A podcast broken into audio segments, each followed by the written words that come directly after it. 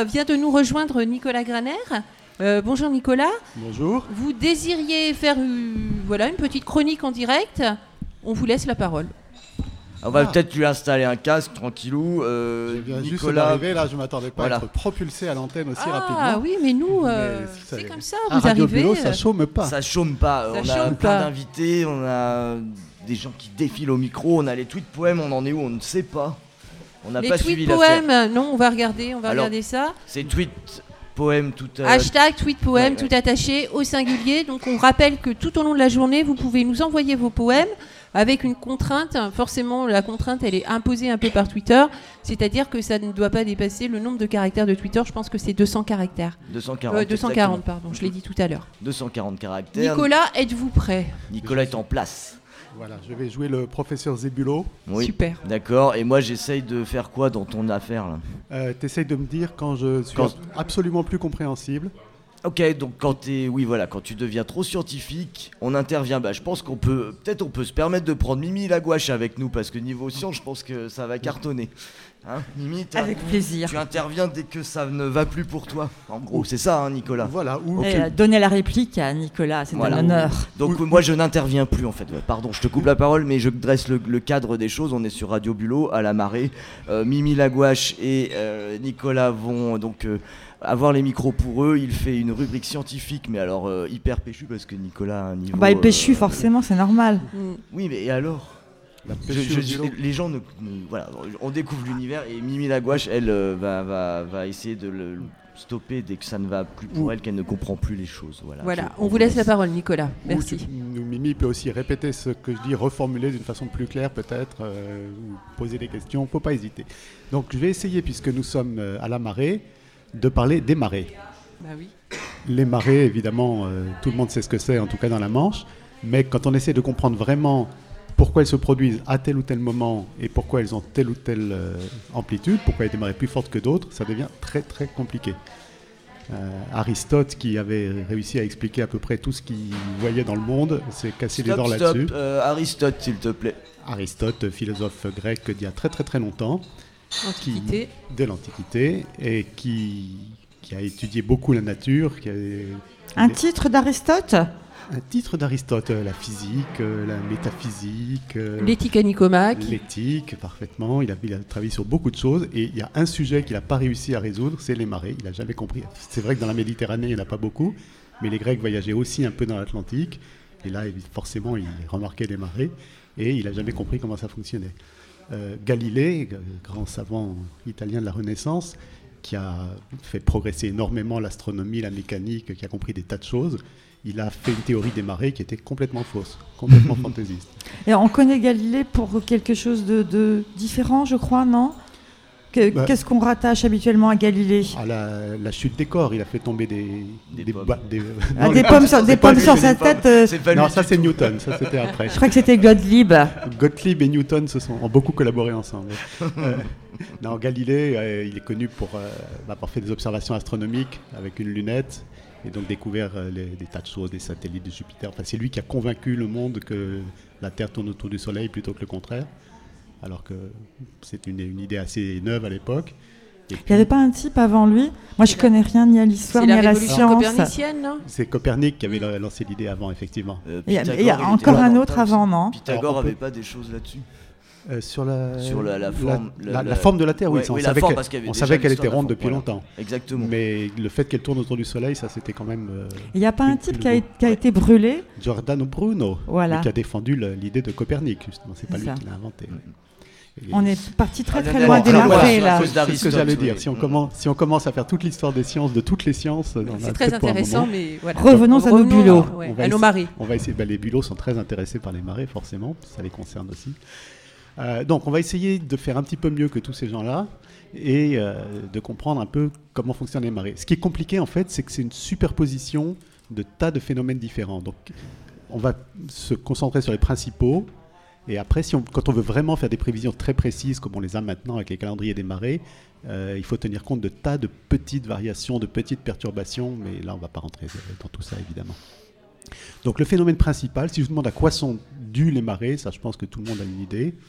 Pardon À quoi sont dues les marées À la Lune. cause La Lune, voilà. Ça, ça c'est vrai.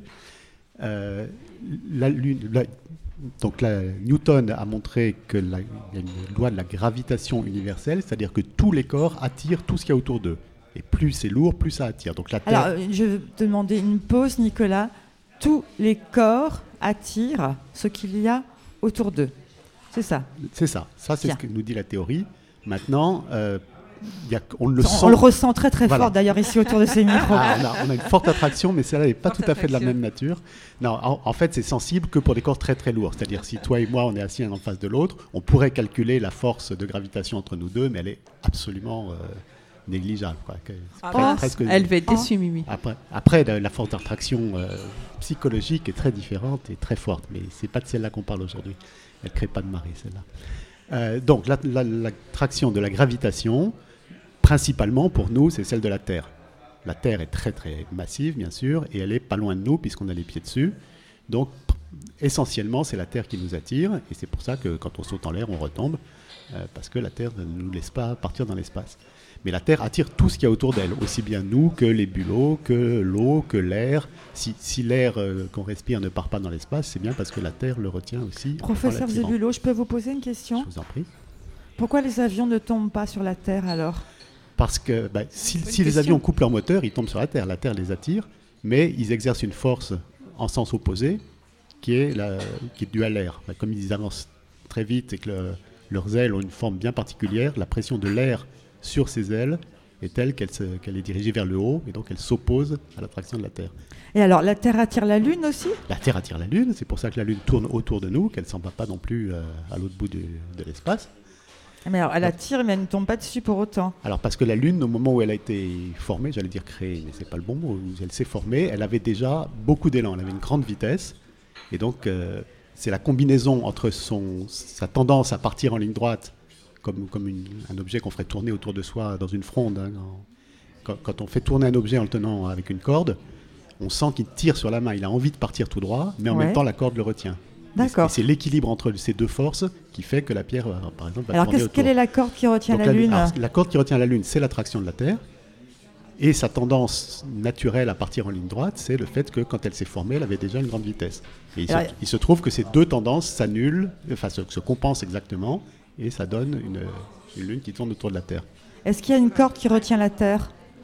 Euh, la Terre est retenue autour du Soleil, c'est exactement le même principe. La Terre a une très grande vitesse qui aurait tendance à la faire partir en ligne droite euh, dans l'espace, mais le Soleil la retient et il se trouve que ces deux forces, enfin il se trouve, heureusement pour nous, que ces deux tendances euh, s'équilibrent et donc la Terre reste autour du Soleil à tourner. Et donc les marées? Alors, donc la Terre attire tout ce qu'il y a autour d'elle. La Lune aussi.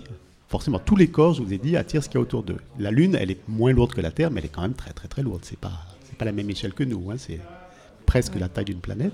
Donc elle attire aussi tout ce qu'il y a autour d'elle, y compris elle attire la Terre. Elle nous attire nous, elle attire l'eau, elle attire l'air, elle attire même un peu les bulots. Euh, mais beaucoup beaucoup moins. Pourquoi? Parce que l'attraction, elle dépend de la masse du corps. Donc déjà, la Lune est 100 fois moins lourde que la Terre. De- Elle dépend de La masse du corps. La masse, si le corps est plus ou moins lourd. Je parle trop vite, vraiment. Euh, la Lune, donc déjà, comme elle est moins lourde que la Terre, elle attire moins fort. Ça, c'est un premier point. Mais surtout, surtout, elle est beaucoup, beaucoup plus loin. Oui. Donc, plus, plus on est loin, moins on est attiré. C'est pour ça que nous, on est attiré très, très, très légèrement vers la Lune, mais on ne le sent pas parce qu'elle est très loin. Mais c'est mesurable. D'accord. Donc ça, c'est voilà, les, les bases qui sont posées. Alors maintenant, où viennent les marées dans tout ça?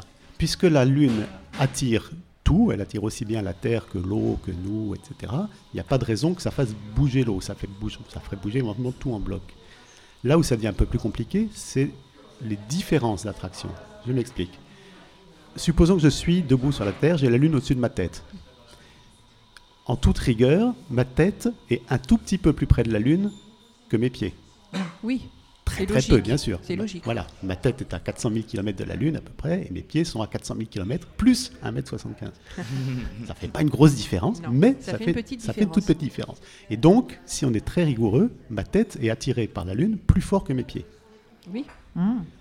Très, très, très, très, très, très légèrement, bien sûr, on ne peut pas le mesurer, mais voilà, c'est un fait. Et donc, la- l'attraction de la Lune a tendance à m'étirer un peu. D'accord? Elle tire plus fort sur ma tête que sur mes pieds, donc elle a tendance à me faire grandir D'accord. de façon complètement négligeable.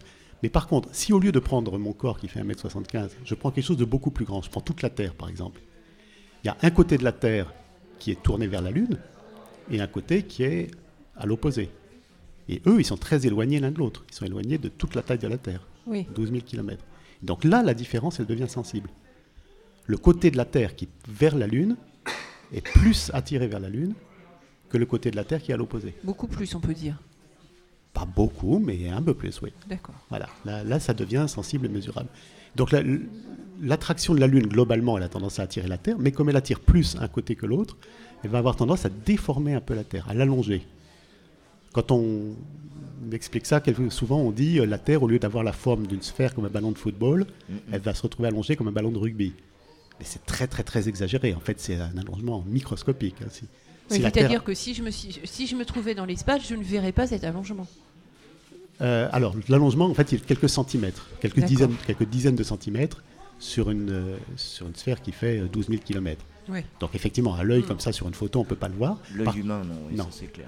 par contre, quand on est sur la Terre avec des appareils euh, adaptés, on peut sentir, ce- enfin, mesurer ce sol qui se soulève et s'abaisse de quelques dizaines de centimètres. C'est c'est quelque chose de mesurable. C'est- À l'échelle de la Terre, du coup, c'est pas microscopique. On mesure ça comment?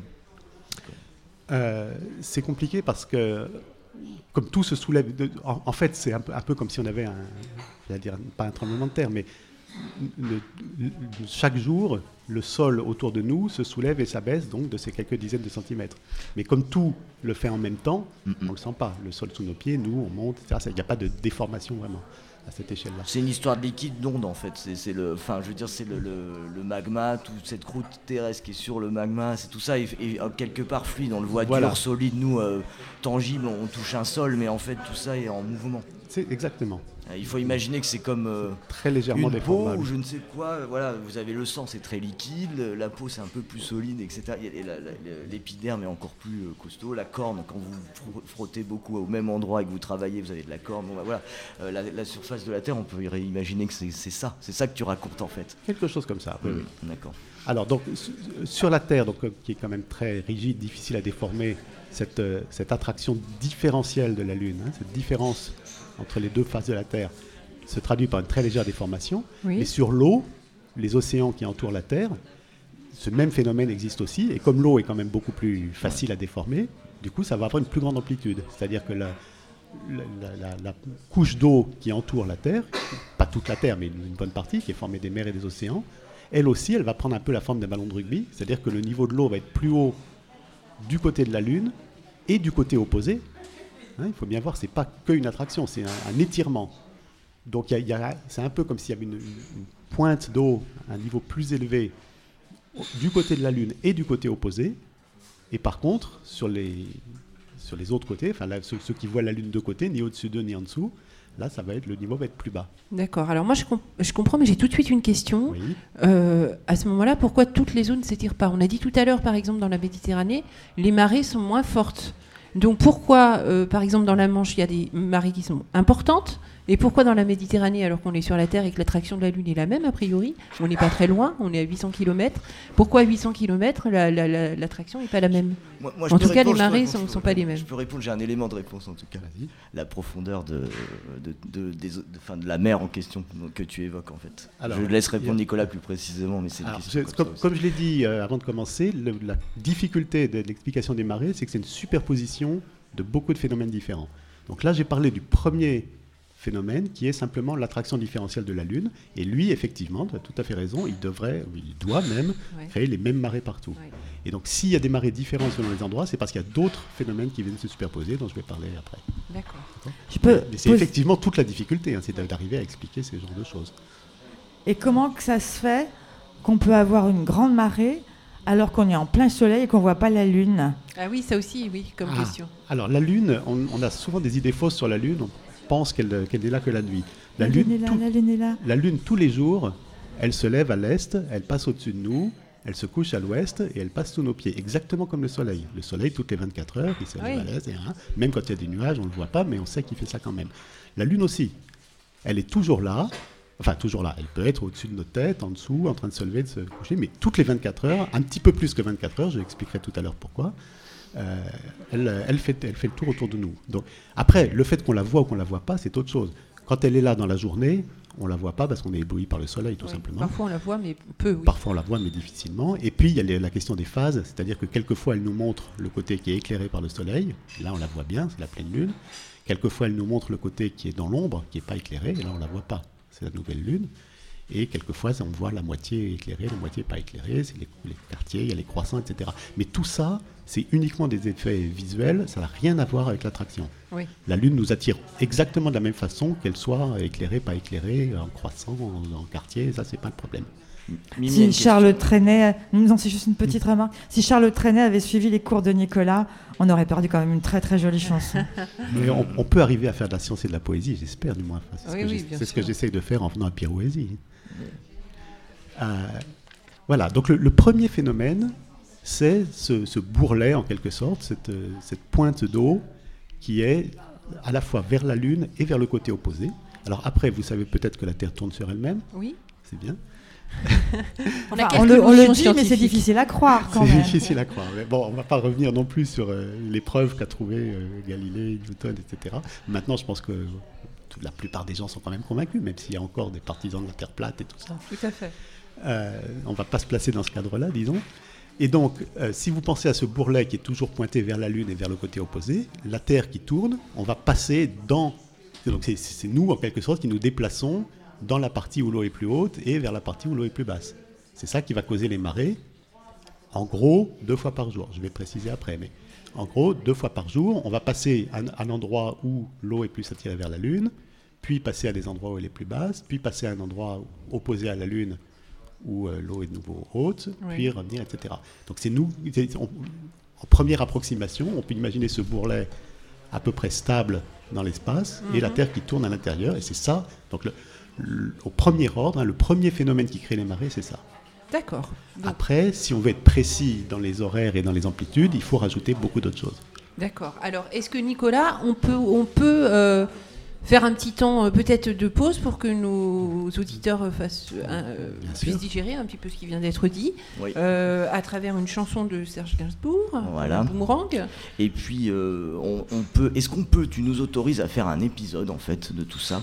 Parce que c'est hyper intéressant. Qu'est-ce que tu appelles un épisode C'est-à-dire qu'on en reste là. Je, te, je compte sur toi pour te rappeler à quel endroit on s'est arrêté, pas sur moi, hein, évidemment. Et euh, parce que là, on doit interviewer Jeanne, qui doit ensuite aller au théâtre à une heure précise, et on, on, on On est gentiment en train de, de- de déborder euh, notre notre timing qu'on s'était mis. On te reprend juste après, en fait. Très Ça te bien. dérange pas Bon, si c'est pour écouter Jeanne, je suis Donc- prêt à tout, il n'y a pas de D'accord. Donc on fait juste un, euh, un point. Donc on s'est arrêté exactement sur. La première cause des marées, la Lune. Voilà. Il y en a d'autres. Et il y en a d'autres. On peut faire ça? Très Ça bien. va? On, garde, ce- on garde ça et on, se- on, on- on revient ensuite. euh, on va t'offrir un café ou je ne sais quoi. Tu vas reprendre un peu de souffle dans te- dans- pour toi, mais je sais que, que, que ça va bien se passer comme ça. Merci. Serge, euh, Serge Gainsbourg, pardon.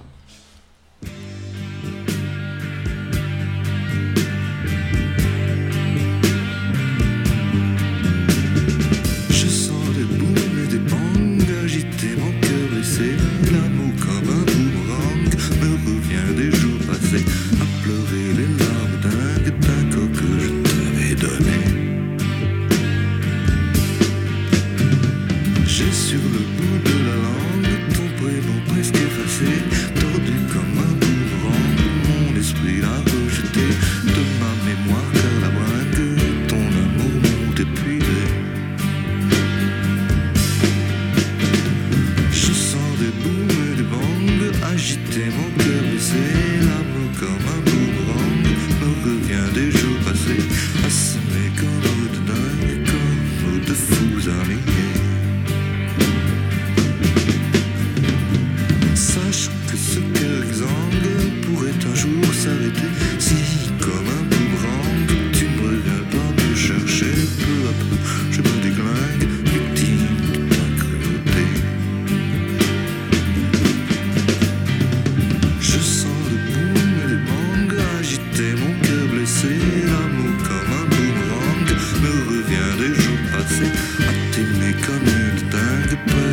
toi.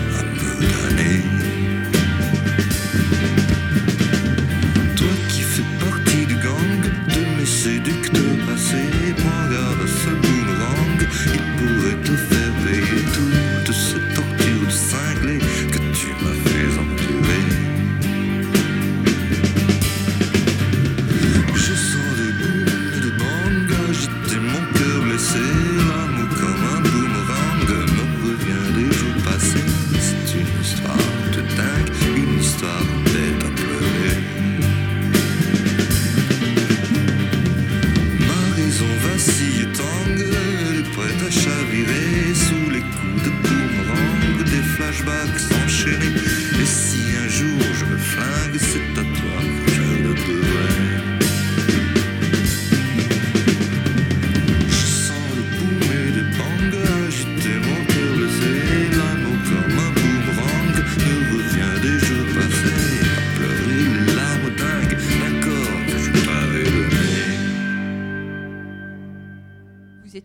Radio Bulot, donc c'était Serge Gainsbourg, comme un boomerang, qui nous fait penser à la marée, puisque comme la marée, ça va, ça vient.